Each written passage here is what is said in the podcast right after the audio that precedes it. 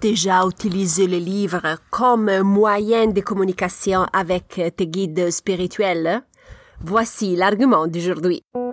Bienvenue au podcast Intuition et Spiritualité. Je suis Sarah Toboni et chaque semaine je partage avec toi des idées, des inspirations et des stratégies pour t'aider à te connecter avec plus de confiance à ta partie spirituelle. Donc, euh, si tu es intrigué par ces thématiques, tu es à la bonne place. Es-tu prêt à commencer le voyage à la découverte de ton intuition et ta spiritualité? Commençons.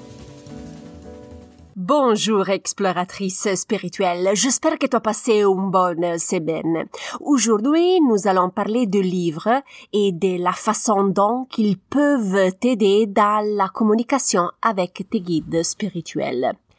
J'ai décidé de traiter ce sujet car une auditrice euh, du podcast m'a contacté cette semaine après avoir écouté l'épisode numéro 34 sous les objets.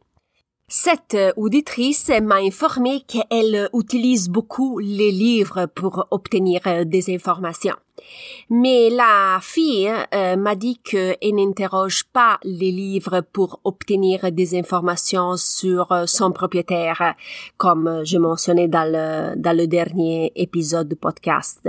Mais elle utilise le livre à des autres fins pour obtenir des informations par ses guides spirituels. Aujourd'hui, je veux te poser une question. Sais-tu qu'est-ce que cette fille utilise comme moyen de communication avec les guides spirituels? La bibliomancie. Mais qu'est-ce que c'est la bibliomancie?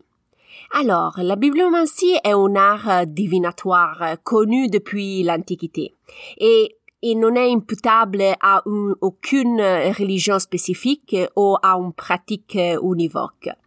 Dans sa forme la plus simple, la bibliomancie consiste en la consultation causale d'un livre auquel une question a été posée.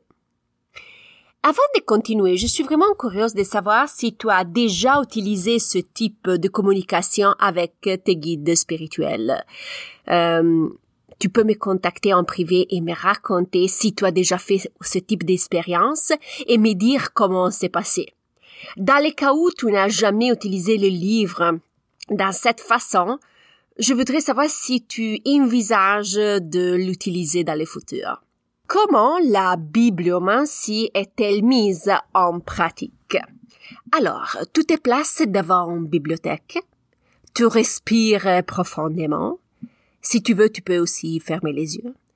Et après avoir respiré profondément, tu sélectionnes le livre qui t'attire le plus. Mais maintenant que tu as le livre en main, comment procéder? Quelle page sélectionner? Très souvent, les clientes me posent cette question, mais Sarah, à, à quelle page je dois m'y rendre? Alors, voici quelques suggestions. Tu peux demander au guide de t'envoyer immédiatement la page euh, que tu dois sélectionner. Euh, moi, souvent, j'utilise euh, cette approche-là à travers la canalisation. Ou tu peux ouvrir le livre par hasard et suivre ton intuition. Ou la dernière stratégie peut être aussi celle de penser aux chiffres que tu as remarqués pendant la journée et chercher la page qui correspond à ces nombres. Mais je vais clarifier une chose ici. Moi, je viens de te mentionner des stratégies. Mais si tu te sens appelé à agir différemment par rapport à l'ouverture du livre, n'hésite pas à suivre ton instinct et ton intuition. chacune de nous est différente et est unique. Donc, euh, suive ton instinct aussi. Maintenant, je vais parler d'un défi de la bibliomancie. Comment obtenir euh, l'information si tu te trouves pas devant la bibliothèque, mais tu dois recevoir des conseils tout de suite par tes guides spirituels. Ça, c'était la question de l'auditrice.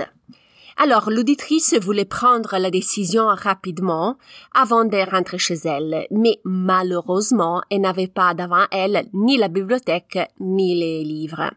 Et donc, euh, se trouvait vraiment face à un grand défi. Donc, voilà les trois options que euh, elle avait et que tu pourrais avoir devant toi si tu te trouves dans la même situation. Si tu peux, je te conseille de retarder et d'attendre de rentrer à la maison pour demander au livre.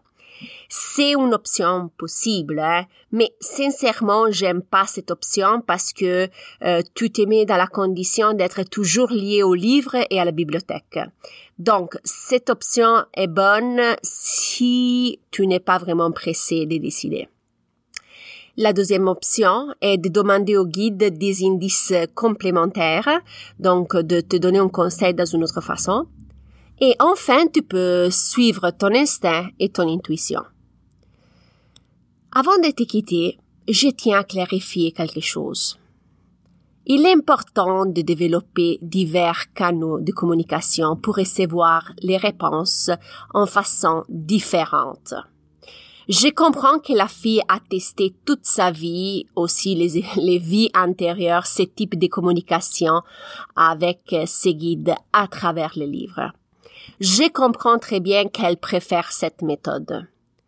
Mais face au manque de la bibliothèque et des livres, tu dois pouvoir disposer d'un outil alternatif. Tu peux pas compter seulement sur une seule méthode. Donc, identifie les méthodes que tu privilégies, ok? Mais n'oublie pas de développer d'autres moyens de communication tu dois toujours avoir un backup, ok? Avoir différentes méthodes te garantit toujours une solution dans les cas où tu n'as pas accès à ton outil préféré. Dans ce cas, c'est la bibliothèque, mais peuvent être aussi le pendule et les tarots. Donc, rappelle-toi toujours de développer différents moyens de communication pour t'assurer toujours d'avoir la communication efficace avec tes guides, ok?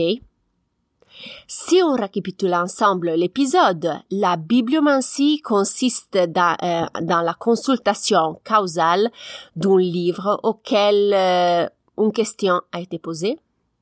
Tu peux sélectionner des différentes façons la page, par exemple par random, ou tu peux demander les numéros euh, de la page à travers la canalisation à tes guides, ou tu peux répondre aussi au, au numéro que tu as remarqué pendant la journée. Assure-toi toujours d'avoir différentes façons de communiquer avec tes guides au cas où ta méthode préférée ne fonctionne pas. Nous voilà à la fin de l'épisode. Tiens-moi au courant si tu as des questions ou des doutes. Tu sais que je suis là euh, pour t'aider si tu as besoin. N'hésite pas à me faire un petit coucou, tu sais que me fait toujours plaisir te connaître. Et dans la didascalie de l'épisode, tu trouves toutes mes informations. Si tu veux réserver une consultation spirituelle avec moi, n'hésite pas à visiter le site internet. Tu vas trouver toutes les informations pour la consultation en personne et en virtuel. Si tu veux être informé de ma prochaine publication de l'épisode, n'oubliez pas de t'abonner gratuitement au podcast. Je te remercie du fond du cœur pour ton attention et on se reparle la semaine prochaine. Bye bye!